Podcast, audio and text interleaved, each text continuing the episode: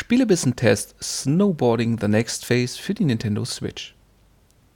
Snowboards in Spielen haben ein ähnliches Schicksal erlitten wie ihre ähnlich veranlagten Kameraden mit Rollen drunter.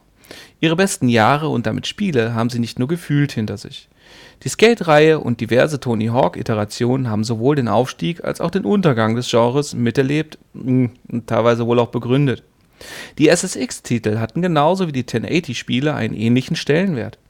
Deren letzte Teile hatten allerdings zum Glück nicht die Qualität der jüngsten Tony Hawk-Episoden.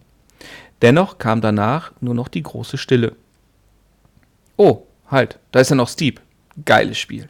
Sieht gut aus, wird gut gepflegt, spielt sich prima und kommt für die Switch am. Ach nee, Moment, da war ja was.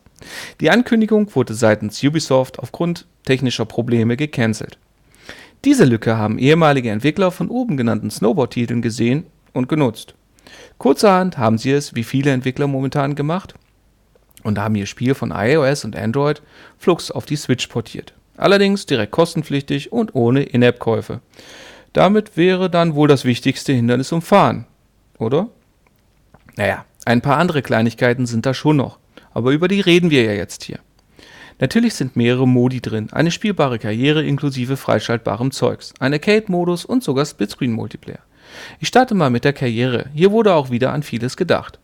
Verschiedene Herausforderungen, neue Snowboards und Anzüge sowie Fahrzeuge zum Erspielen.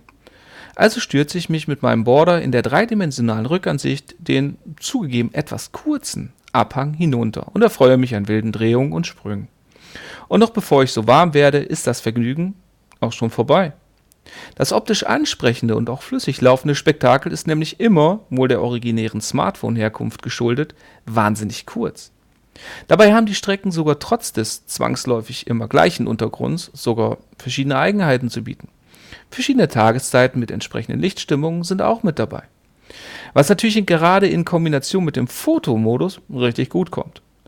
Solange ich nicht blinze während des Fahrens, ähm, denn dann könnte eine gute Gelegenheit auch schon wieder vorbei sein.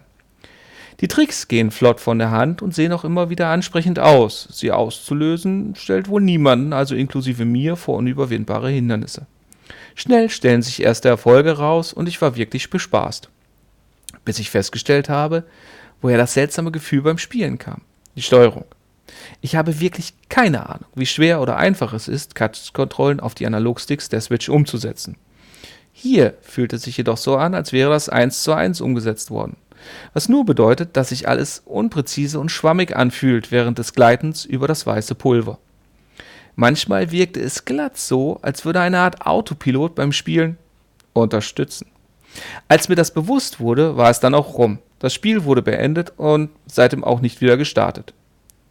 Was mich wirklich traurig macht, denn Steep habe ich schon unzählige Stunden seit Erscheinen gespielt und Konkurrenz gibt es auf der Switch auch nicht. Also die Hoffnung nicht aufgeben und dieses Spiel einfach vorbeirauschen lassen. Schade um die Gelegenheit, aber auch Umsetzungen von anderen mobilen Plattformen können mit Lieder umgesetzt werden. Ins Schneegestöber für euch hat sich gewagt der Marc.